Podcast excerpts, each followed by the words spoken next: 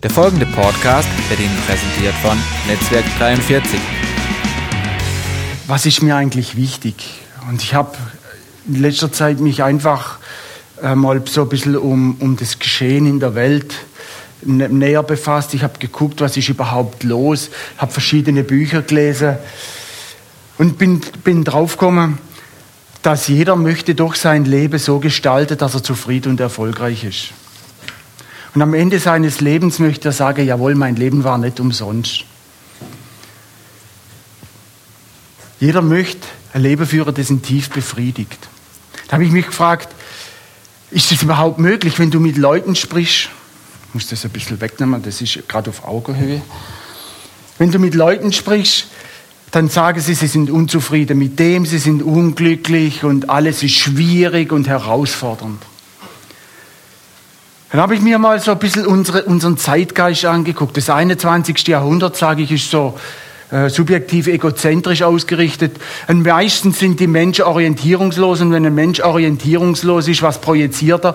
Er ähm, sagt, mein Wohl steht im Mittelpunkt. Das Individuum steht im Mittelpunkt und die Generation der heutigen Zeit denkt nicht in Geschichtsabläufen sondern man denkt, man fängt an und hört auf. Und da kennt ihr den Spruch, nach mir die Sintflut. Das ist wurscht. Und die, die Auswüchse, die erleben wir momentan sehr schmerzhaft. Die Eurokrise, bevor die Wirtschaft jetzt wieder äh, floppt oder floppen sollte, schon wieder heißt, es geht alles bergab. Obwohl es noch gar nicht so ist, es wird einfach schlecht geredet. Wir haben Naturkatastrophe, wir haben ähm, das mit der Homo-Ehe, mit der Gleichstellung und, und, und totale, totales Chaos. Und wenn du dann rüber guckst, die Amerikaner machen schlau, die verstecken sich momentan hinter Europa, wobei denen ihre Probleme noch viel größer sind wie unsere. Und wir haben gelernt, uns anzustrengen, Leistung zu zeigen und erfolgs- und effizienzorientiert zu leben. Und wenn du das nicht machst, hast du heute in der Wirtschaft keine Chance. Ich glaube, jeder, der im äh, Betrieb heute arbeitet, weiß, wie hoch der Druck ist. Oder der Selbstständige muss wissen, hey, es ist alles kein Zuckerschlecken mehr. Und dann kommst du hierher oder liest in der Bibel und hörst auf einmal ganz andere Töne. Und da unterscheidet sich Gott, Gottes Wort total gravierend, er von dem, was zurzeit abgeht. Auf einmal heißt, bei Gott wird jeder geachtet, nicht nur der, der Leistung bringt. Aber bei Gott bist du ein, Teil, ein, ein Puzzle, immer ganzer Teil und dennoch einzigartig und wunderbar. Und Gott legt größten Wert darauf, dass wir in seine Familie eingebunden sind. Und das verleiht dem Leben Sinn und Bedeutung. Aber was brauchen wir wirklich?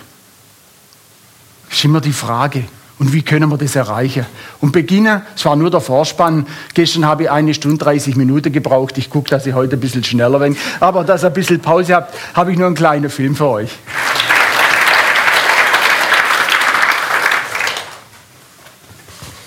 Ein Film, der immer wieder sehr berührend ist. Und genau jetzt zur Olympiazeit habe ich mir Gedanken darüber gemacht, wie ist das Verhältnis zu unseren Vätern? Ist Gott wirklich der Vater, der uns ins Ziel trägt? Es zeigt hier, der Sohn konnte den, hatte einen Wunsch, er wollte den Ironman auf Hawaii mal absolvieren. Und er konnte es nicht selber und sein Vater ist für ihn gelaufen. Und das soll heute einfach mal mein Thema sein, ähm, über das zu sprechen. Ich glaube, dass mit der Annahme der Liebe des Vaters alles steht und fällt. Ich möchte mal beleuchten, wie das Verhältnis zu unseren leiblichen Vätern ist und wie Gott Vater ist, wie das Herz des Vaters bei uns wirkt. Steht ihr, wenn wir Gott nicht als Vater erkennen, werden wir an geistiger Magersucht leiden. Wir müssen erkennen, was das Vaterherz bedeutet. Gottes Uhr tickt anders. Und im Epheser äh, 3, 14 bis 17 wird es eigentlich ausgedrückt, da heißt, alle Vaterschaft kommt vom Vater, vom Hi im Himmel und auf Erden. Und deshalb habe ich heute auch das Thema äh, vorbereitet, hart, aber herzlich.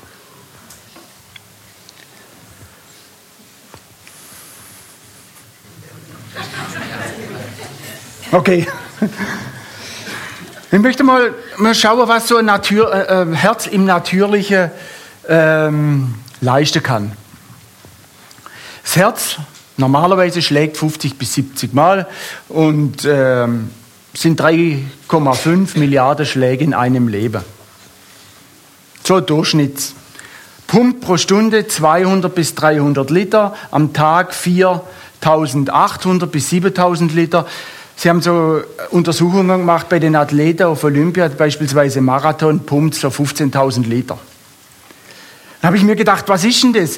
Jetzt stellt euch mal einen See vor, 500 Meter im Durchmesser, ein Meter tief und füllt das. Das sind 160 Millionen Liter. Es pumpt euer Herz in eurem Leben. Ist unvorstellbar enorm, was ein Herz im Natürlichen leistet. Und wisst ihr was? Ohne Urlaub, ohne Pause. Und da kann ich nur sagen, Gott sei Dank. Wir brauchen Urlaub, unser Herz macht es nicht, es pumpt weiter. Es ist einfach genial. Und nicht nur im Natürlichen ist das Herz zentral, sondern in der Bibel heißt es, es entspringt die Quelle des Lebens. Das menschliche Herz ist nach biblischem Verständnis die Personenmitte. Hier äh, fließen das Fühlen, das Wollen und das Gewissen und der Verstand zusammen. Und in Sprüche 4, 23 heißt, vor allen Dingen bewahre dein Herz, denn aus ihm entspringt die Quelle des Lebens. Wie oft habe ich da schon nicht drauf geachtet? Wie oft habe ich mein Herz missachtet? Und wir müssen wissen, der Mensch existiert in so einer Dreier-Einheit aus Körper, Seele und Geist. Der Leib ist die physische Körperlichkeit, die Seele umfasst unsere Gefühls- und Gedankenwelt und der menschliche Geist, unser innerer Mensch, er ist zugänglich für die geistige Realität der Welt Gottes. Er allein. Und unser Herz ist so die Schaltzentrale zwischen Seele und Geist, das Zentrum der Identität. Die meisten Entscheidungen, wenn ehrlich bist, triffst du mit dem Herz. Und was ganz enorm ist, wer dein Herz besitzt, übt Herrschaft über dich aus. Dann frag dich mal, wer besitzt dein Herz? Und viele Menschen haben das noch nicht erlebt, haben die, die Beziehung zu Gott noch nicht kennengelernt, keine Herzensbeziehung eingegangen und sie wissen nicht, was Gottes Liebe, was das Herz Gottes einfach bedeutet. Und wie kann ich das erwidern? Wie können wir Gott als liebender Vater mit der Herzensbeziehung kennenlernen? Das soll heute mal so mein Fahrplan sein. Und wir müssen wissen, der Mensch hat drei große Grundbedürfnisse. Das erste ist die Liebe, ist die, das menschliche Miteinander, die Harmonie. Jeder möchte angenommen, möchte geliebt sein. Das zweite ist die Anerkennung, das ist das gestärkte Selbstwertgefühl. Hey, ich bin was, ich kann was. Und das dritte ist die Sicherheit, die Sicherheit, ohne Angst zu leben. Und in Larry Crabbs Buch, da, da stellt er so den Dreiklang auf, du schaffst es, du bist nicht allein, vertrau dir. Das ist genau dieser Satz, wo die Bedürfnisse des Menschen angesprochen werden. Und ich sage, in jedem von uns steckt eine tiefe Sehnsucht nach etwas, wo wir uns festhalten können, nach Sicherheit, nach was Konstantes, nach geliebt zu werden. Sind wir das nicht, wären wir orientierungslos und die Woge der Welt werfen uns hin und her und wir wären die Spielball unserer eigenen Umstände. Und das ist das genau, was wir momentan in der Welt erleben. Aber für mich ist das der pure Schrei nach Vaterschaft, nach dem Herz des Vaters. Weltweit haben wir eine nie dagewesene Vaterlosigkeit zu spüren. Zerbrochene Ehe, Erzeugermentalitäten. Vater ist nicht da. Gleichgeschlechtliche Paare. Die Kinder wissen weder ein noch aus. Und dann schaut mal auf der anderen Seite, und ich, ich finde die Werke wunderbar. Mentoren, Coach, mh, hm, Hilfestellungen, das ist wunderbar. Die können dir helfen, aber sie sind Ersatzväter, sie können dir den wahren Vater nicht ersetzen. Und wir Menschen, muss man auch wissen, sind von Natur aus kritisch. Halt ich. Ist klar. Und wir beurteilen nicht nur schnell, sondern wir sind auch sehr schnell am Verurteilen. Das kennen wir aus Politik. von der Gemeinde her, von der Familie her, von der Arbeit her. Und es wird viel kritisiert. Und manchmal sage ich, ist es sicherlich auch angebracht, wir nennen es heute Dinge zu hinterfragen. Aber tun wir das auch mit dem nötigen Respekt der Handelnden gegenüber? Und dann habe ich festgestellt, das trifft besonders auf Gott zu. Er wird am meisten kritisiert. Und fast jeder glaubt sich gegenüber, gegenüber dem Schöpfer Dinge erlauben zu können, die jeglichen Respekt vermissen lassen. Das hat mich sehr getroffen. Und dann hat mich auch getroffen, dass Gott mich nicht hängen lässt, weil er sagt, hey, ich habe die Sehnsucht im Herzen, dass seine Kinder in eine neue Intimität zu ihm kommen, eine Herzensbeziehung mit ihm anfangen. Und mein heutiger Bibeltext ist die schönste Love Story, die es überhaupt gibt. Die meisten wissen das, steht in Lukas 15 ab Vers 11. Steht drüber der verlorene Sohn, aber ich sage, es ist der liebende Vater. Und ich möchte diesen Text nicht aus Sicht der Söhne mal beleuchten, sondern ich möchte diesen Text mal aus Sicht der Väter beleuchten. Und jetzt suche ich meine Bibel. Ich darf euch nicht verwirren, hat es ich habe andere. Ähm, ich habe noch irgendwo einen Text, dann lese ich euch den mal vor. Ähm, dahinter liegt sie, wird mir einer die es ist ja Elberfelder und der Text ist Hoffnung für alle. Und wenn ich das dann lies, nicht? Ja, das ist sie, Rolf.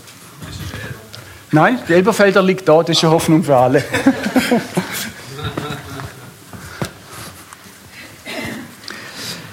Gleichnis von den zwei Söhnen. Ein Mann hatte zwei Söhne, erzählte Jesus. Eines Tages sagte, er, sagte der Jüngere zu ihm, Vater, ich will jetzt schon meinen Anteil am Erbe ausbezahlt haben. Da teilte der Vater sein Vermögen unter ihnen auf. Nur wenige Tage später packte der jüngere Sohn alles zusammen, verließ seinen Vater und reiste ins Ausland. Dort leistete er sich, was immer er wollte. Er verschleuderte sein Geld, bis er schließlich nichts mehr besaß. In dieser Zeit brach eine große Hungersnot aus. Es ging ihm sehr schlecht. In seiner Verzweiflung bettelte er so lange bei einem Bauern, bis er ihn zum Schweinehüten auf die Felder schickte. Oft quälte ihn der Hunger so, dass er sogar über das Schweinefutter froh gewesen wäre. Aber nicht einmal davon erhielt er etwas. Da kam er zur Besinnung. Bei meinem Vater hat jeder Arbeiter mehr als genug zu essen und ich sterbe hier vor Hunger. Ich will zu meinem Vater gehen und ihm sagen, Vater, ich bin schuldig geworden an Gott und an dir. Sieh mich nicht länger als deinen Sohn an, ich bin es nicht wert. Aber kann ich nicht als Arbeiter bei dir bleiben? Er machte sich auf den Weg und ging zurück zum Vater. Der erkannte ihn schon von weitem. Voller Mitleid lief er ihnen entgegen, fiel ihm um den Hals und küsste ihn. Doch der Sohn sagte, Vater, ich bin schuldig geworden an Gott und an dir. Sieh mich nicht länger als deinen Sohn an, ich bin es nicht wert. Sein Vater aber befahl den Knechten, beeilt euch, holt das schönste Gewand im Haus, gebt es meinem Sohn, bringt auch einen Ring und Sandalen für ihn. Schlachtet das Mastkalb, wir wollen essen und feiern. Denn mein Sohn war tot und jetzt lebt er wieder. Er war verloren, jetzt wiedergefunden. Und sie begannen ein fröhliches Fest. Inzwischen kam der ältere Sohn nach Hause. Er hatte auf dem Feld gearbeitet und hörte schon von weitem die Tanzmusik. Erstaunt fragte er einen Knecht, was wird denn hier gefeiert? Dein Bruder ist wieder da, antwortete er ihm.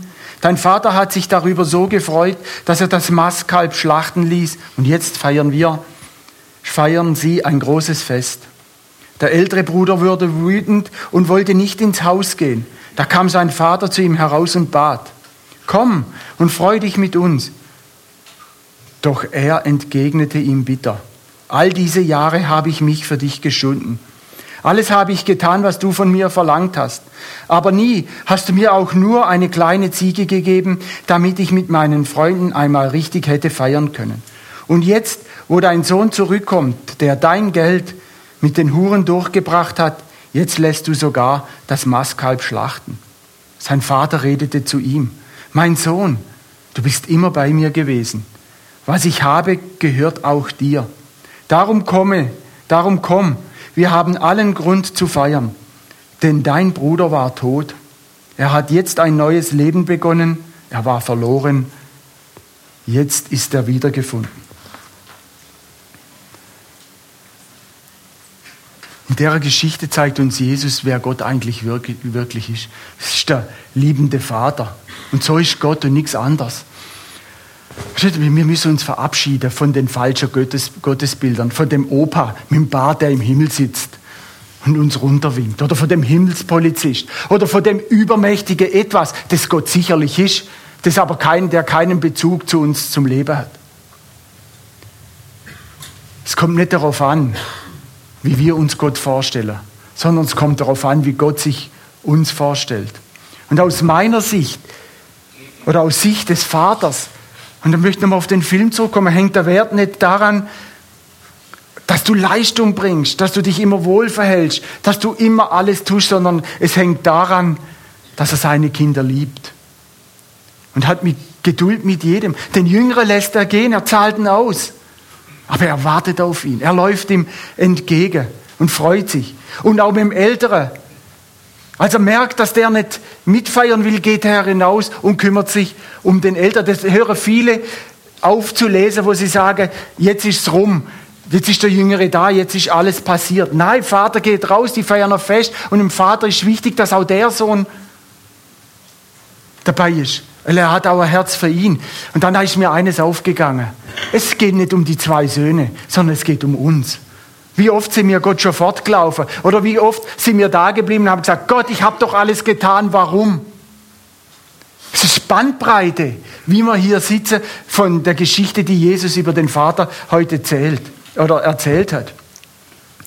Und der Ältere, der unterhalb seiner Möglichkeiten lebt, und wir leben sehr oft unter unseren Möglichkeiten. Dann neigen wir dazu, die anderen zu bewerten und zu beneiden. Warum? Weil das Vaterherz, der Ältere hat das Vaterherz nicht begriffen. Er wollte dem Vater dienen durch Leistung. Das wollte Vater gar nicht.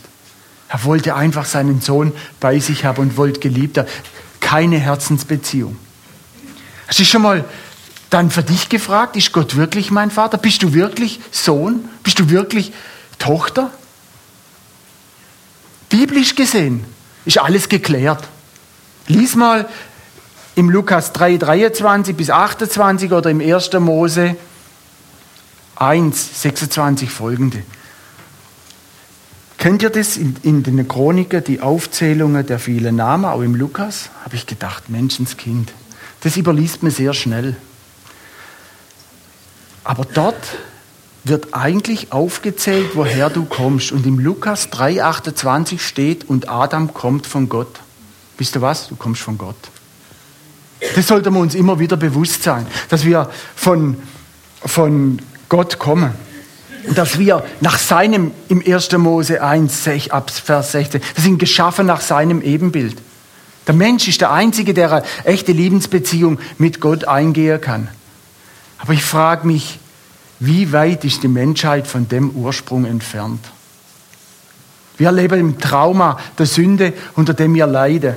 Und eigentlich sind wir nicht dazu geschaffen, worden krank zu sein. Wir sind nicht dazu geschaffen, worden äh, Strapazen der Sünde zu erleiden. Wir sind nicht dazu geschaffen, Kriege zu führen oder Hunger zu leiden. Und wir sind nie dazu konzipiert worden, all das Herzensleid ertragen zu müssen. Aber ich sage euch, die Ungeborgenheit der Hölle, der Finsternis, ausgelöst durch die Sünde, brach über uns her. Und das Aller, Allerschlimmste ist, wir haben uns daran gewöhnt.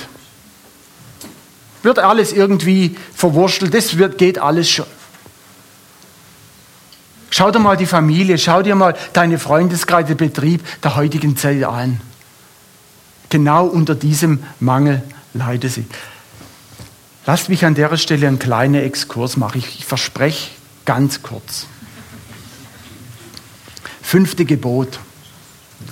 Du sollst Vater und Mutter ehren.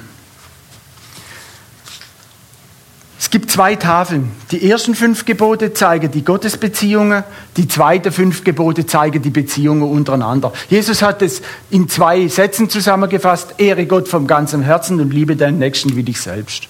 Tafel 1, Tafel 2. Nun fragt man sich, was hat jetzt Ehre Vater und Mutter mit der Gottesbeziehung zu tun? Das möchte ich euch erklären, weil das hat sehr viel, hängt es zusammen mit der Beziehung zum Vater. Es geht hier um das Verhalten Gott gegenüber. Denn wer seine Eltern ehrt oder achtet, ehrt Gott. Denn Gott hat sie nach seinem Willen bestimmt, in, an seiner Stadt dich zu zeugen. Wer seine Eltern ablehnt, so hart es ist, lehnt Gott ab. Und wer seine Eltern ablehnt, wird nie in die Bestimmung kommen, die Gott von ihm vorherbestimmt hat. Warum? Weil er seine Eltern ablehnt, lehnt er Gott ab. Und wenn du Gott ablehnst, wie willst du deine Segnungen ab, abholen? Und ich sage nicht, dass die Eltern immer alles richtig machen, bitte. Ich finde das nicht alles in Ordnung. Aber sie haben unseren Respekt und unsere Ehre, egal was sie getan haben, verdient. Weil das will Gott von uns. Die Eltern werden eines Tages Rechenschaft ablegen müssen vor Gott, aber wir auch. Und wenn du siehst, das fünfte Gebot ist das einzige Gebot mit hoher gottesbezogener Qualität, weil das steht als einzige mit göttlicher Zusage für eine segensreiche Zukunft, dass es dir wohler geht. Nur in diesem Gebot. Also hat Gott im fünften Gebot eine sehr hohe Qualität hineingelegt. Und wir sollten nie vergessen, dass der respektvolle Umgang mit unseren Eltern die Urzelle der Generationen, des Generationsvertrags ist, die Urzelle für die Familie Gottes. Und ich sage euch, schau dir die, die Familien an, Entehrung der Eltern auf allen, auf allen Stufen. Wir haben, das Vater hat es noch nicht erkannt und was es bedeutet. Und ich sage euch, Wir müssen anfangen, demütig und liebevoll zu leben und zuallererst unseren Eltern gegenüber. Und nur so können wir die Fülle des Lebens überhaupt erlangen. Anders wird uns die Trennung zu Gott, weil wir unsere Eltern ablehnen, lehnen wir Gott ab, immer treffen. Und ich sage, du kannst auch, jetzt gehen wir mal in die Generationen weiter, du kannst nur weitergeben, was du selber hast. Und jede Generation hat eine Vorgänger- und eine Nachfolgegeneration. Du hast die zweifache Verantwortung. Zurück zum Thema. War kurz, oder?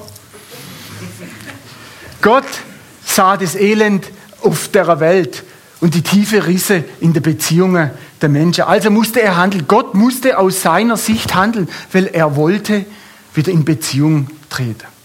Und ich glaube, Gott hat über die Menschen bitterlich geweint und er weint auch heute noch. Also was tat er?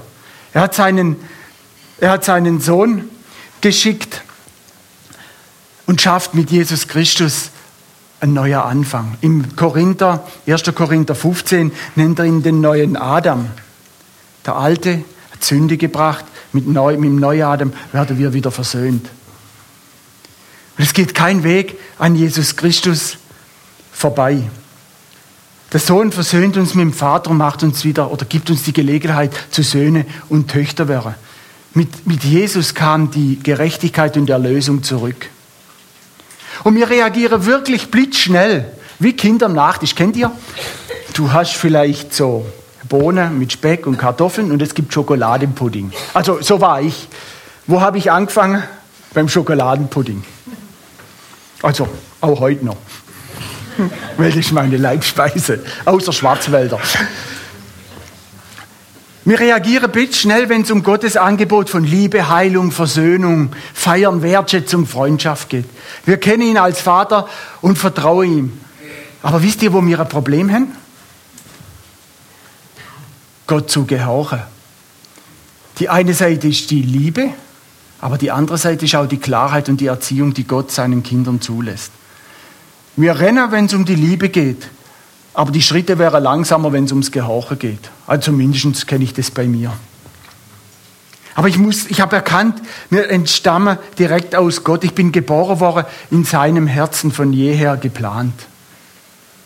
Und auf einmal kriegt der Begriff Vater für mich eine andere Dimension. Vater ist mehr wie ein Wort. Jeder Mensch trägt seine eigenen Vaterbilder in sich.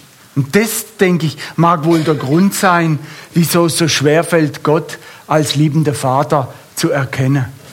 Wie erzähle ich jemand, dass Gott ein liebender Vater ist, der von seinem eigenen Vater abgewiesen, misshandelt, vielleicht missbraucht, manipuliert worden ist? Stehen die Vaterbilder des, der menschlichen Variation dem Gottesbild entgegen. Und hier geht es um die menschliche Vari Variation. Und jeder Mensch, wir sind hier vielleicht 100 Leute, kann eine eigene Geschichte darüber erzählen, positiv wie negativ. Die einen haben den, den übermächtigen Vater erlebt, der rechthaberisch dominant daherkommt, der dir keine Luft zum Atmen lässt, der jeden Freiraum sofort killt. Deutsch, friss oder stirb. Der schwache Vater geht alles aus dem Weg, übernimmt keine Verantwortung. Kennt ihr den schweigenden Vater? Ganz schlimm, straft durch Schweigen. Ich habe aber noch einen anderen Vater, der ganz gute Vater. Die allermeisten Menschen haben sogar ein ganz gutes äh, Vater, wenn man sie fragt. Aber auch der kann uns den Weg zum Vaterherz verstellen. Ich möchte euch auch ein Beispiel sagen, warum. Es gibt Frauen, die gerne heiraten würden, aber nicht den richtigen Partner finden. Warum? Weil der Vater als Übervater im Weg steht. Oder andersrum bei den Söhnen, weil die Übermutter im Weg steht. Warum? Versteht ihr? Wir, wir laufen dann Gefahr, Menschen mehr zu verehren als Gott. Der Maßstab wird menschlich so hochgelegt, dass ein anderer Partner diesen Maßstab nie erfüllen kann. Am Ende dieses Lebens hat der Anführungszeichen gute Vater den Weg zu unserem Gott verbaut, weil er den Blick auf sich gerichtet hat und uns den Blick zu Gott verwehrt. Welchen Blick hast du zum, hast du zum Vater? Was? Aber Gott sagt, hey, Leute, alle irdischen Vaterbilder kann ich heilen und das neue Original des Vaterherzen in euch einpflanzen. Aller Mangel, alle schmerzliche Defizite oder Verzerrungen werden bei Gott erlöst und korrigiert über sein Herz. Und wenn du die Bibel liest, in der Bibel sind etwa 200 plus Namen für Gott und Umschreibungen. Und der höchste Name ist der Name Jesus Christus. Und der liebevollste Name ist der aramäische Name Abba, Papa, lieber Vater. Und in Jesus Christus hat Gott sein Herz offenbart. Das Vaterherz kannst du nur erreichen über Jesus Christus. Lies mal Johannes 3,16, wo es heißt, so sehr hat Gott die Welt geliebt, dass er seinen einzigen Sohn opfert. Und aus meiner Sicht gibt es keine tiefere Erkenntnis über Gott als sein offenbartes Vaterherz in Jesus Christus. Und wenn wir den Vater erkennen wollen, müssen wir Jesus Christus anschauen. Lies, ja, im Johannes, Johannesbrief ist voll davon. Zum Beispiel in 14,9 sagt, Wer mich gesehen hat, den Vater gesehen. Und ich drücke so aus, Jesus Christus ist die Folie, durch die wir hindurch den Vater sehen. In ihm sehen wir das Vaterherz, aber auch seinen Wille. Und den Geist des Herrn, der uns die Freiheit gibt, zeigt uns die Liebe des Vaters für uns. Und wir wissen, wir sind gegründet in ihm und können angekommen sein im Vaterherz, wenn wir erkennen, wer Jesus Christus ist. Ich möchte euch auch eine kleine Geschichte erzählen. König und ein Minister eines Reiches haben, sie, haben diskutiert über Gott. Dann sagt der König zum Minister, er versteht es nicht. Warum schickt Gott seinen Sohn, er hat doch so viele Sklaven, Mitarbeiter. Das würde er nie tun. Ich schicke meine anderen. Das macht ein König nicht. Minister schlau. Auf einer Schiffsreise nimmt er eine Puppe, zieht die Kleider vom Sohn an und schmeißt sie über Bord. Was macht der König? Ruft er seine Sklaven, seine Arbeiter? Er springt selber über Bord. Als er zurückkommt, wollte er den Minister killen. Der Minister hat zu ihm gesagt, hast du jetzt verstanden, warum bist du gesprungen? Dann sagt der König, ist doch ganz klar, es war mein Sohn. Gott schickt nicht Arbeiter, Gott kommt selber zu uns. Gott will, dass wir sein Vaterherz selber entdecken. Wenn ich die Bibel lies, hat mich immer wieder erstaunt, weshalb Jesus nichts anderes begehrte, als Sohn Gottes zu sein. Er wollte nichts anderes. Er zeigt seine Berufung, den Vater zu zeigen und demonstriert, wie wir als Kinder Gottes leben können. Und wenn ihr weiterlest, auf einmal hat er so nachhaltig den Vater gezeigt, dass seine Freunde das erkannt haben und gesagt haben, Jesus, zeig uns den Vater. Zeig uns das Herz des Vaters.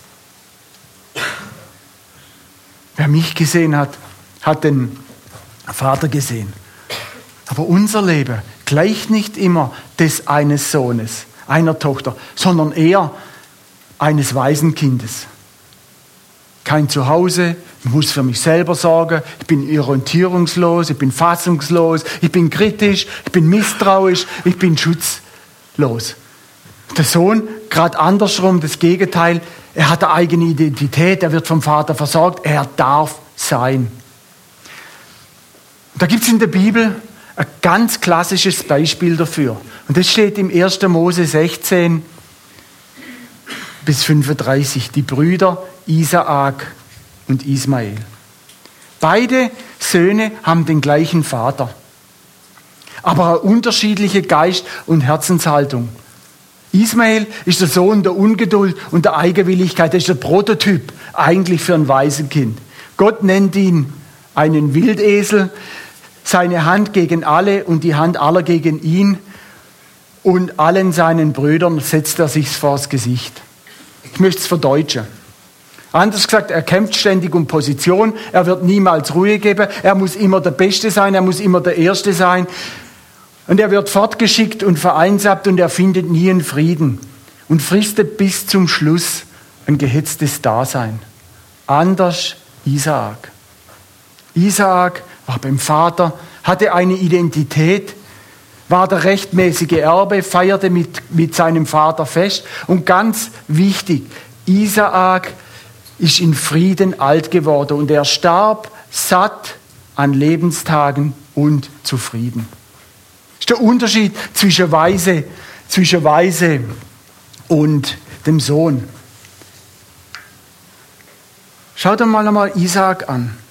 Isaac ist derjenige, der Bestätigung durch Leistung. Er, er ist wild. Er hat Not, gebraucht zu werden. Er ist menschenzentriert. Kennt ihr das auch? Oh, ich kann das nicht machen, was sagen meine Nachbarn. Oh, ich kann das nicht machen, was sagen die Leute. Wir, sind ab, wir machen uns abhängig vom Urteil der Menschen. Das ist der Weise. Er ist durch Furcht, er ist durch Furcht geleitet. Er hat immer Angst, zu kurz zu kommen. Er muss stark sein.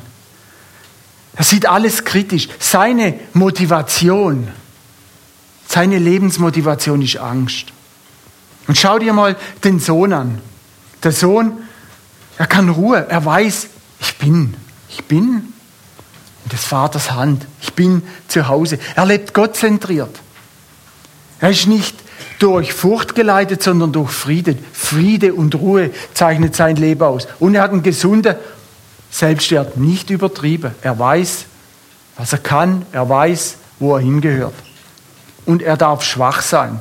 Seine Motivation ist die Liebe. Die Liebe, die er hat zu seinem Vater. Und wenn ihr Isaak weiterlest, Isaak hatte genau dieselbe Liebe dann zu seinen Söhnen. Und auch dort wieder gibt es Parallele zwischen Esau und Jakob. Ismael muss herrschen, will unabhängig sein, immer alles unter Kontrolle. Aber kennt ihr das? Welche Situation erleben wir, wenn wir das Leben von heute nicht mehr unter Kontrolle haben?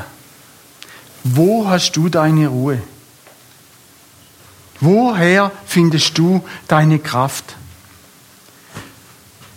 Ismael kann auch nicht die Herzensbeziehung eingehen, er hat immer auf Distanz, weil Nähe erzeugt bei ihm Furcht.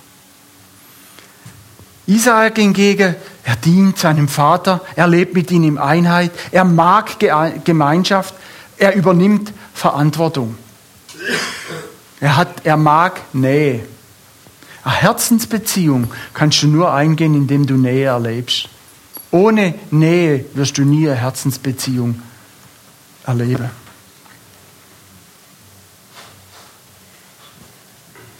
Aber wie kann ich jetzt mit den Ismaels umgehen?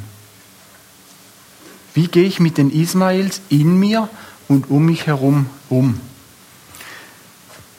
Wie kann ich ein Waisenkind zum Sohn machen? So brutal wie es klingt, lest die Bibel. Wisst ihr, was Abraham gemacht hat? Er hat Ismael in die Wüste geschickt. Bedeutet, wir müssen der Versuchung widerstehen, selber Gott zu spielen und helfen zu wollen. Weil dadurch machen wir es alles noch schlimmer. Der Waisengeist, sage ich euch, wird immer aufstehen und kämpfen. Der Waisengeist, der will Macht, der Waisengeist will Kontrolle und der Waisengeist will Manipulation. Und je mehr du kämpfst und je mehr du ihm näherst, und schaut mal manche Reaktionen an, wenn ihr euch Leute nähert. Auf Deutsch, ich schlachte dich. Pass mal auf, was da dahinter steckt. Nähe erzeugt Angst. Und in die Wüste schicken heißt, dem Bedürfnis von Harmonie und Friede zu entsagen und Menschen bewusst in die Hände Gottes geben, sie loszulassen und Gott machen zu lassen. Und ich bin noch nicht fertig und trotzdem zu lieben.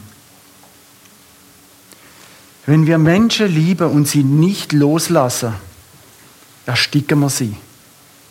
Schaut mal manche Familien an, wo die Eltern es nicht schaffen, Kinder loszulassen. Die Kinder werden lebenslang abhängig und sind nicht fähig, ein eigenes Leben zu führen.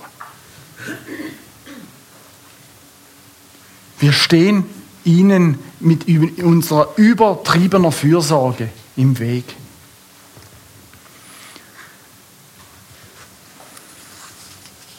Als Ismael dann in, die Wüste, in der Wüste war, rief er auf einmal selber zu Gott. Gott hat ihn gehört. Aber wenn wir das nicht tun, nehmen wir uns und den Menschen die Möglichkeit, zur Sohnschaft zu kommen, weil wir die Schmerzen abkürzen wollen und ihre Bedürfnisse mit seelischer Zuwendung einfach zugleistern. Wir meinen da noch Gespräche und dort ein Gespräch und dort und dort und dort und dort und noch und noch und noch. Gib sie Gott. Weil wisst ihr was? Nur Gott kann weise Kinder zu Söhne machen. Wir nicht. Wir führen sie weiter in der Weisenschaft. Führe sie zu Gott in aller Liebe, die du hast, aber mit aller Klarheit. Für dich in aller Liebe zu Gott. Und Gott wartet drauf. Und unser Ziel ist, im Vaterhaus zu leben und nie über Leistung uns bei Gott zu definieren. Versteht ihr? Zum Loslassen möchte ich euch mal eine eigene Geschichte erzählen. Ich bin mit 17 bin ich von zu Hause weggegangen. Es war mein eigener Wunsch. Ich wollte, ich komme aus einem kleinen Dorf, die Welt erleben. Und mein Vater, Gleis 2, 16.08 Uhr in Rottweil, hat gesagt, du darfst gehen, aber du kannst auch jederzeit wiederkommen. Die Jahre vergingen, Kinder sind auf die Welt gekommen. Ich bin öfters mal heimgefahren. Ähm, es war nicht immer Harmonie da. Man hat sich auch manchmal über Themen hinterfragt. Sehr personalintensive Gespräche. Da hat mein Vater damals zu mir gesagt, Albert, du darfst, Aber wenn wir auseinandergehen, sollte nie etwas zwischen uns stehen bleiben. Junger Mann, habe ich gedacht, das ist alles okay. Eines Tages habe ich meinen Anruf gekriegt, Vater ist aufgestanden, ist umgefallen und war tot.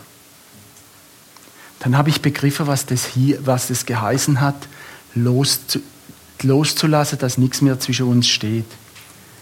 Ich konnte meinen Vater in Friede gehen lassen. Meine Brüder haben heute noch Probleme. Das ist das Problem des Loslassens. Das ist das Problem der, der vergebenden Lebensweise. Ich bin ihm heute sehr dankbar, dass wir das so erlebt haben. Natürlich vermisse ich ihn. Aber ich konnte ihn loslassen, weil ich denke, sagt es jetzt, dass ich wusste, wo er hinging. Gott wartet auf dich, weil er will das wahre Herz des Vaters, die Liebe dir schenken. Und jemand hat mal zu mir gesagt, hey, wie buchstabiere ich Vaterliebe Gottes? Z-E-I-T. Zeit. Liebe machst du nicht so. Liebe setzt Vertrauen, setzt Beziehung, setzt Nähe voraus, die sich entwickeln muss. Vertrauen muss erworben werden. Vertrauen ist das schönste Geschenk, das ein Mensch dem anderen machen kann. Aber deshalb schlägt es auch die größte Wunde in deinem Leben, wenn es missbraucht wird. Gott ist anders. Und wir müssen wissen, Gott hat alles. Er braucht unser Geld nicht, er braucht unsere Ausbildung nicht, er braucht nichts. Das Wertvollste, was wir haben, ist Zeit. Das Einzige, was wir Gott freiwillig schenken können. Er ist auf nichts anderes angewiesen, als auf die Zeit, die wir mit ihm verbringen.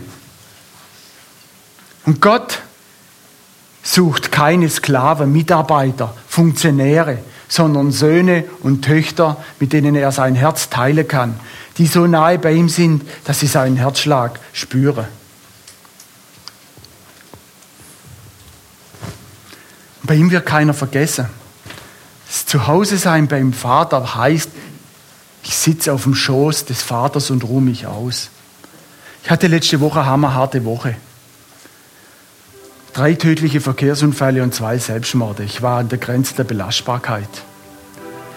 Und wenn ich meinen Gott nicht habe, wo ich wieder aus, wo ich ausruhen kann auf dem Schoß des Vaters, wisst ihr was, ich würde heute nicht dastehen.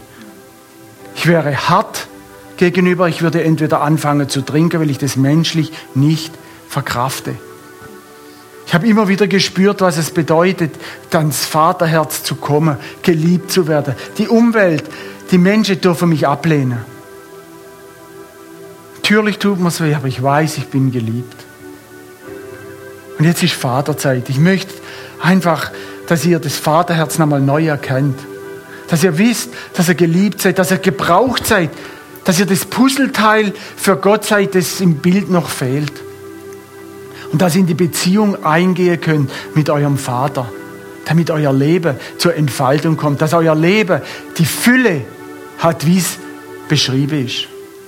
Und wisst ihr, wer der Weg dazu ist? Ist die Annahme Jesu Christi. Sein Herz hat er gezeigt am Kreuz. Aber das Kreuz ist nicht das Ende. Du musst durchgehen. Lies Nikodemus, du musst neu geboren werden. Das ist nämlich genau das zum Herz des Vaters. Herr, und ich danke dir für den Sonntagmorgen. Ich danke dir, dass wir geliebt sind. Ich danke dir, dass du ein Gott bist, der uns alle in der Hand hat, Herr. Herr, und wo Schmerz, wo Leid, wo Not ist, was wir erlebt haben in Vaterschaft, in menschlicher Vaterschaft, Herr, du machst uns wieder heil. Herr, zeig uns nochmal neu dein Vaterherz, deine Liebe die wir brauchen, damit wir uns an der nächsten Generation auch nicht schuldig machen, Herr. Herr, wir legen unser Versagen dir nochmal hin. Aber wie in Lukas 15, du stehst da mit breiten Händen und wartest, dass wir zu dir kommen. Herr, wir wollen dich nochmal neu entdecken. Wir brauchen dich. Führ uns zu neuen Ufer. Führ uns hin, wo wir den Vater neu erleben, wo wir auf dem Schoß des Vaters sitzen dürfen, wie es in der, in der Bibel steht. Schenk uns nochmal ein Herz des Kindes, unbekümmert, dir nachzufolgen. Und das ist keine Rolle des Alters. Herr, wir danken dir, dass du uns nicht alleine lässt mit unserem Schmerz, mit unserem Leid, sondern dass du einfach da bist, dass du bist, wer du bist. Dass du der Abba bist, mein lieber Papa. Und ich danke dir dort dafür. In Jesu Namen. Amen. Ich wünsche euch super Zeit im August. Das Wetter ist wunderschön.